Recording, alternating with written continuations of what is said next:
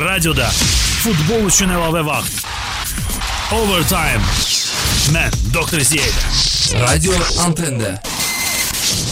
Antenna FM'de e, biz e, gəlin overtime devam edək. Mən Doktor Ziyədə birlikdə Topaz proqramlarını müzakirə edirik və mən də baxırdım, diqqətlə nəzərdən keçirdim.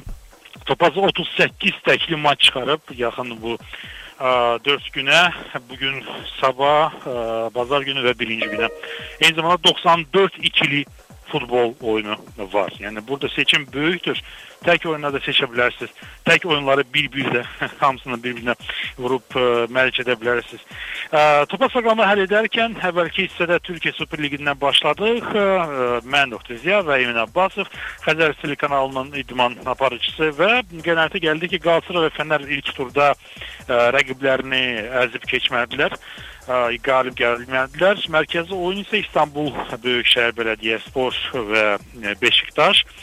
Emin fikrincə az qollu olacaq. Əmsal 1.75, mənim fikrimcə qarşılıqlı qol olacaq. 1.60 oyun təklidir.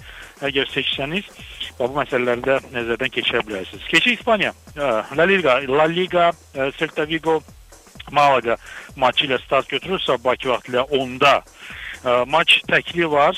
Topaz proqramlarında mən diqqət yetirmək istəyirəm. Burada Celta Vigo 2.15 qələbə əmsalı, Malaga 2.75. Nədən belə ə, məsələ ortaya çıxır?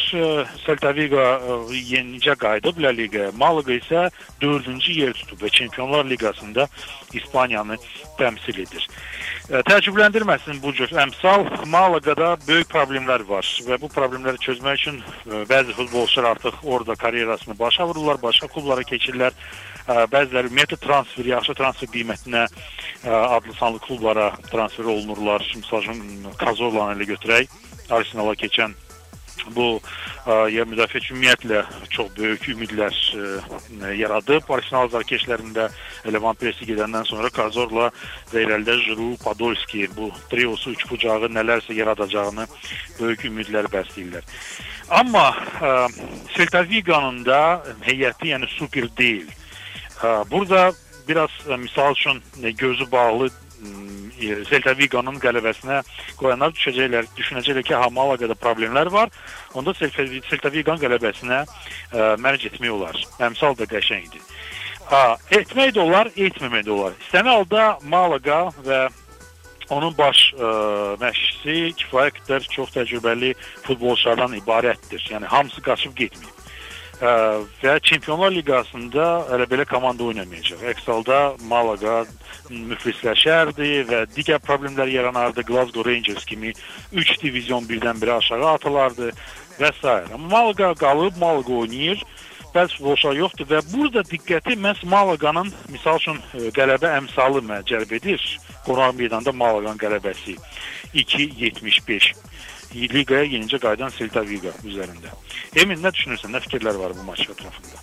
Doktor, ə, e, bax siz Malaga haqqında danışdınız, amma heç Celta Vigo-nun adını çəkmədiniz. Çünki ə, e, Celta Vigo heç də bir sıravi debutant deyil axı. Bu komandanın tarixi var. Bu komandanın Aydın məsələdir. Yəni Mastavoy, Karpin oynadığı dövrlər var idi ki, çox diqqət çəkən bir komanda idi. Vəli Qasımov da Betisdə oynayırdı vaxtilə. Yox, yəni demək istəyirəm ki, o Mastavoy ilə Karpinin dövründə həmin o dövrlər e, Celtan belə deyək də, ən üzdə olan dövrlər idi. O idi. Parlaq dövr idi. Və ə, e, bu gün mən elə düşünürəm ki, yəni əmsallar normaldır. Çünki Celta ə, e, mən elə düşünürəm ki, Malaga ilə başa-baş oynaya da bilər, hətta qələbə də qazana bilər. Yəni indi Malaga Malaganın 4-cü yer tutması, Çempionlar Liqasında oynaması biraz gür səslənir. Amma reallıq mənə elə gəlir ki, Vigoda heç də rahat deyil Celtan udmaq. O var, o məqam var.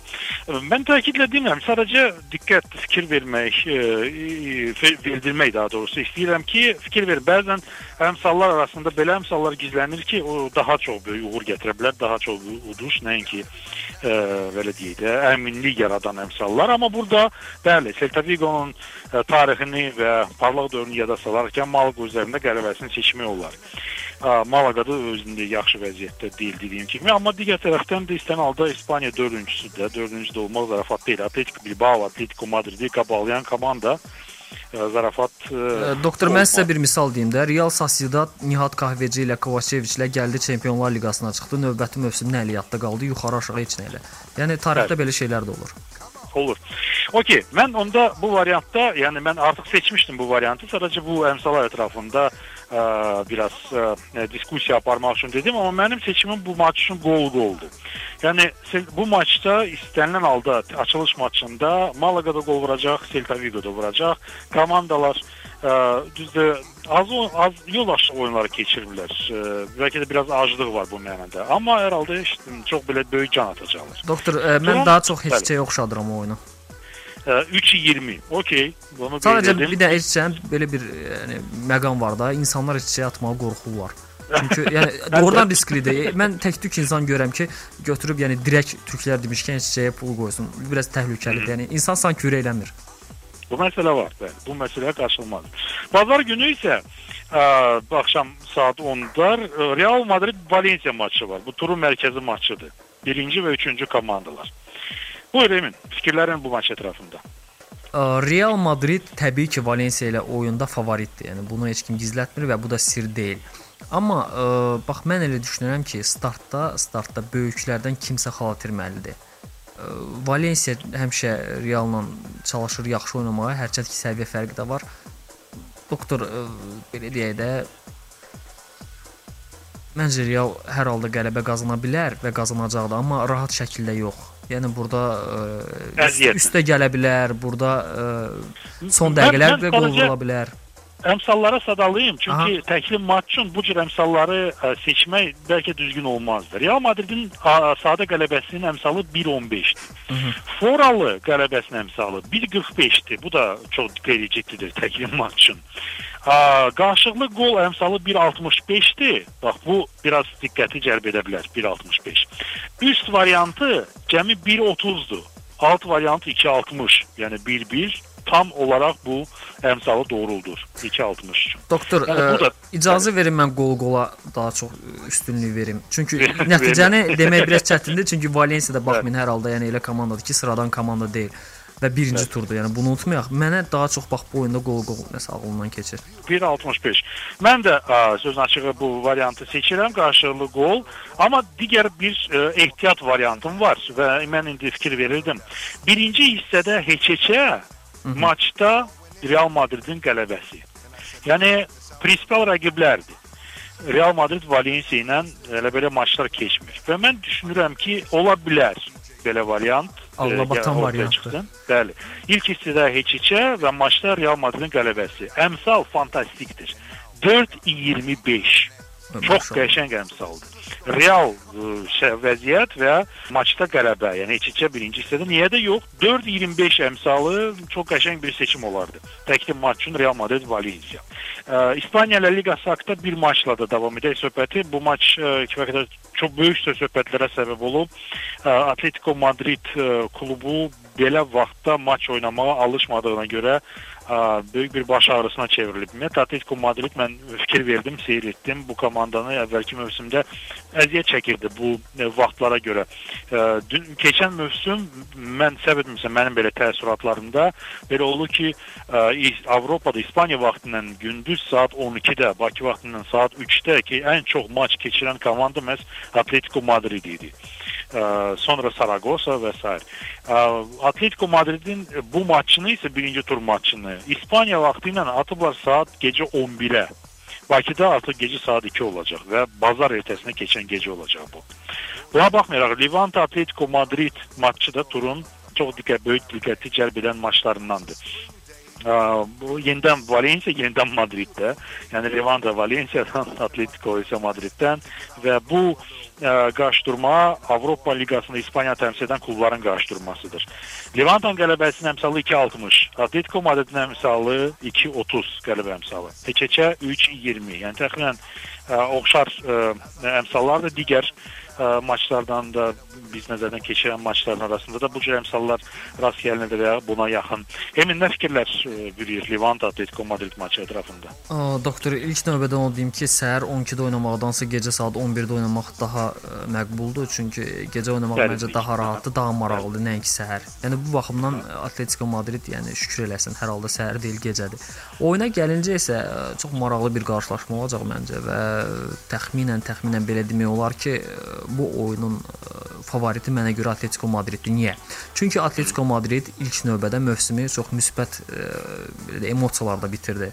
Orda yəni ə, Avrokubok oyunlarında, Avroliqa oyunları oldu. Digər tərəfdən heyətinin samballığına görə də Atletico Madrid rəqibindən məncə daha güclüdür və ə, bütün bunları nəzərə alsaq mən bu oyunda ə, icazə verin deyim ki, Atletico Madrid qələbə qazanacaq. Birbaşa 2.30 əmsalı. 100% mən elə görürəm. Bəli, Atletico Madriddə Arda var və Əmrə var, iki türk futbolçusu. Azad güman ki, əsas heyətdə meydan çıxacaq. Diego yoxdur artıq Atletico Madriddə Almaniyaya qayıtdı və e, güman ki, Diego'nun yerini Əmrə tutdu. Yəni bax bu bu ideya var Diego Simeone'un fikrində. Baxa görə cür reallaşacaq. Doktor e. Chilli forward adı yadımdan çıxdı. Bir anlıq bax belə radioda atmosfer bəlkə mənə sıxdı nə oldu, amma unutdum. E, Aha. Adrian. Yox, yox, yox, yox, yox. Hər halda. Hər halda, yəni o, o hücumçu, yəni yəqin ki, indi izləyicilər futbolu yaxından bilənlər bildilər mən kimi nəzərdə tuturam. Yəni o düşünürəm ki, elə qolda əgər o komandada qalıbsa, hər halda olur bir diqqətindən yayınıb. Yəni o Chilli forwarddan gələcək o. Hətta belə. Yəni burada birbaşa oyunçuların ə, belə deyək, qol vurmasına şey, əmsallar yoxdur. Ə, amma ə, çox maraqlıdır. Yəni birbaşa ə, belə Doktor yadıma düşdü. Daha doğrusu mən burada yəni yadıma saldılar. Falcao'dur mən dediyim futbolçu. Onu çox bəyənirəm. Müthiş bir futbolçu. Kolumbiyalı, üzr istəyirəm. Üzr istəyirəm, Kolumbiyalı. Çünki mən o millidə oyunlarını izləməmişəm. Yəni bir milli üzvlüküm yox, konkret olaraq yəni Portoda oynadığı oyunlardan diqqətimi cəlb eləmişdi və indi. Atletico Madriddə yəni mənə görə Falcao bu gün dünyada formada olan bəlkə 5-4 forvarddan biridir. Müthiş O aydındır. Falcao hətta ə, s- sırağa gün bəyan edib. Yəni çox maraqlı bəyanatdır. Ə, ə, Messi və Cristiano Ronaldo hələ ki dünyanın axırı deyil. Hələ mən də varam. Hə, Yox, orada məncə aşırı söhbətlər eləyib amma hər halda yaxşı futbolçudur. Ya. Levant Atletico Madrid. Emin fikrincə Atletico Madrid 2-20 əmsalı ilə bu maçda qələbə qazanacaq. Təkli oyundur Topaz proqramlarında. Yəni bu maçı seçsəniz də e, emin məsləhətlə birbaşa Atletico Madridin qələbəsini seçə bilərsiniz. Mən üst variantına üstünlük verirəm. 1.70 əmsalı var bu təkli maç üçün və bu maçdan qollu qarşılaşma. Doktor, gözlənilir. belə deyək də, yəni pul qoyuşları eləyən insan daha çox gərək e, üst variantlara, alt variantlara, qol-qol, yəni belə variantlara yüklənməsi daha sərfəlidir. Çünki e, qələbə gəlməyə bilər, amma üst elə bir şeydir ki, yəni daha real və ya alt elə bir şeydir ki, daha real Yəni görünür. bu bir növ öz mərcinin sığortalanması variantıdır təxminən. Yəni qarşılıqlı çünki qol razılaşın ki, yəni e, direkt qələbəyə atmaq biraz çox riskli belə həyəcanlı. yəni. Risklidir, bəli və mən alqışlayıram bu cür riski. Heç kim demir ki, bu cür risk etməyin. Emin keçək İ- İ- İngiltərə Premyer Liqasına, çünki orada da e, çox maraqlı hadisələr baş verdi. Robin Persin yeni klubu nəhayət ki bəlli oldu. Manchester United 20 nömrəli geyim və sair Manchester United-dan daha bir e, qalmaqallı məqam ortaya çıxdı. E, Rio Ferdinand e, öz Twitterində Chelsea müdafiəçisi e, Ashley Cole'u Eskimo adlandırdı və bu Eskimo dediyinə görə ə, onu İngiltərə Futbol Assosiasiyası 45 min funt sterling məbləğində cərimələndirdi. İndi Rio Ferdinand susub Twitterində bu barədə heç yazmır, güman ki anlayır öz səhvini. Amma hər halda, yəni bu cür hadisələr baş verir. Wayne Rooney də e, çox sevinir öz Twitterində Van Persie'nin gəlməsinə. Mancini bu du- dueti, e, hücumçular duetinin ən güclü duetlərdən biri adlandırır Premier Liqada. Ə, amma yəni məndə hələ ki sual qalır. Yəni birbaşa indi indidən çempionatı bağlamaq lazımdır. Yəni United çempion, yoxsa Man City var axı ortada, e, İngiltərə Super Kubokunu qazandı. Chelsea var, təxminən yeni, nisbətən yeni heyətlə və artıq baş məşqçi Roberto Di Matteo ilə. Arsenal var yeni transferlərlə. Bəlkə Van Persie Arsenala mane olurdu əslində nəticə etibarilə və tam bütün oyunçular özlərini aça bilmirdilər. Yəni bax bu məqamlar ortaya çıxır. Liverpool var, hansı ki yeni baş məşqçi Rodgerslə ümumiyyətlə yeni komanda ə, e, belə deyək, fəlsəfəsi yaradılır. Yəni Dalglish gedəndən sonra. Və orada da bəlkə də bəlkə də yaxın günlərdə ə, düşünürəm ki, Nuri Şahin Liverpoola gələndən sonra müəyyən bir yeniliklər olacaq Liverpoolun oyununda. Borini alıblar Romadan çox ucuz qiymətə, qəşəng hücumçudur. Suarezlə yaxşı bir-birini başa düşürlər. Skamyada Carroll əyləşir, amma yığmada çox normal futbol göstərir. Buyur, Emin, nə düşünürsən İngiltərə Premyer Liqası? Ə, doktor, əgər İngiltərə Premyer Liqası adlı bir kitab rəfi hazırlansaydı, mən ən yuxarıya Manchester United-ı qoyardım. İkinci rəfə ə, Chelsea ilə Man City-ni, üçüncüyə Liverpool, Arsenal və digərləri aşağıda. Yəni təxminən bax belə bir sxem cızdım. Yəni mənə görə əsas favorit təbii ki Manchester United-dır. Man City və Chelsea biraz avanturist futbol oynayırlar mənə görə. Yəni e, çempion olmaları mümkünlüyü var, amma belə deyə, yəni biraz avanturlu gəlir mənə. Arsenal-la Liverpool isə ümumiyyətlə mən deyərdim ki, son zamanlar bu komandalar öz xarizmalarını itirirlər. Yəni e, çempionluq orada mübarizədən son anda geri qalırlar, heç bir konkret addımlar ata bilmirlər. Arsenal ümumiyyətlə son illər e, sanki qabağına missiya qoyub ki, futbolçu yetişdirim, onları satım və ya e, belə deyək də hansısa bir həddə qədər mübarizə aparım. Van Persini əldən buraxmaq məncə lazım deyildi. Digər tərəfdən düzdür, indi burada var ki, Podolski komandaya cəlb olunub, Santi Cazorla var, indi Juru gəlib, amma Hər halda, hər halda mən ə, misal üçün Arsenalı bu mübarizədə görmürəm. Liverpoolu da görmürəm. Qalır ki, Manchester United, Man City və Chelsea, onlardan da ən üstün Manchester United-dır. Və Manchester United-ın yolunu məncə öz problemləri kəsə bilər. Nədir? Fikir verin, bax o vaxt ə, Sir Alex Ferguson Beckham'la bir ara onların arasında qalmaqallar yaşandı və ötən mövsüm eyni hal Wayne Rooney ilə başladı yaşanmağa. Yəni elə Hı -hı. problemlər olur. Bunda mən qınamıram. Yəni Sir Alex Ferguson artıq görün neçə il təcrübəsi var və e, bu üçün bir çəkisi var.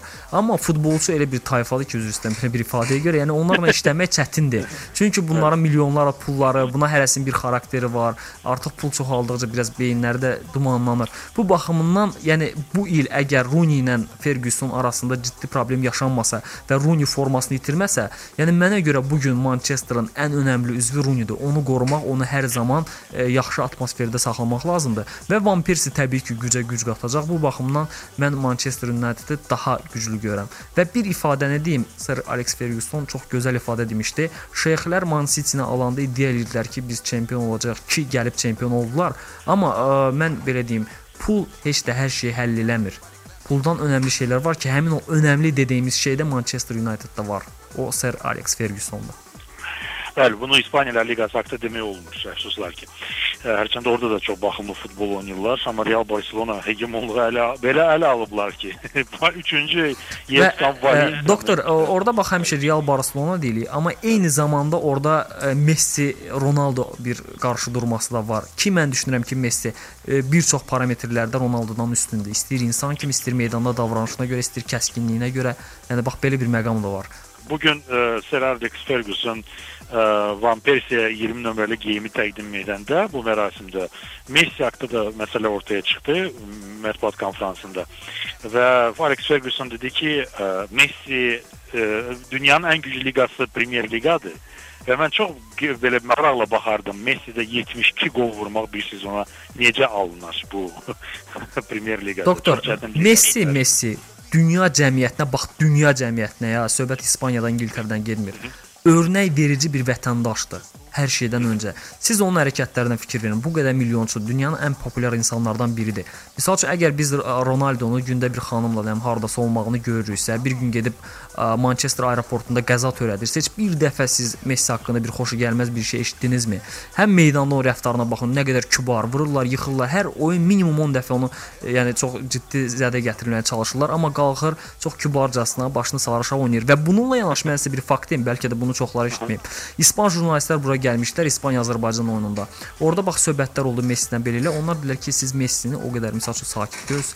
O elə deyil. Yəni Messi komandanın konkret nə iki söz deyən insandan biridir. Yəni komanda onun sözü ilə daha çox idarə olunur. Yəni eyni zamanda bu qədər xarizmatik olasan, çoxları bunu bilmir. Baxın, o komandanın məsəl üçün iddialar var ki, Mascherano onun sözünə görə gətirilmişdi.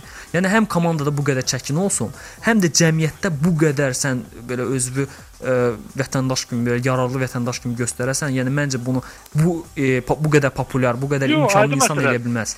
Bəli, Ronaldo'nun da çox qəşəng hərəkətləri var. Yəni bu biz burada Ronaldo Messi söhbətini eləmirik əsla və əslində maraqlı müzakirədir. Futbolçu, bəli, maraqlı müzakirədir və Ronaldo'nun çox qəşəng hərəkəti var idi öz həyatında.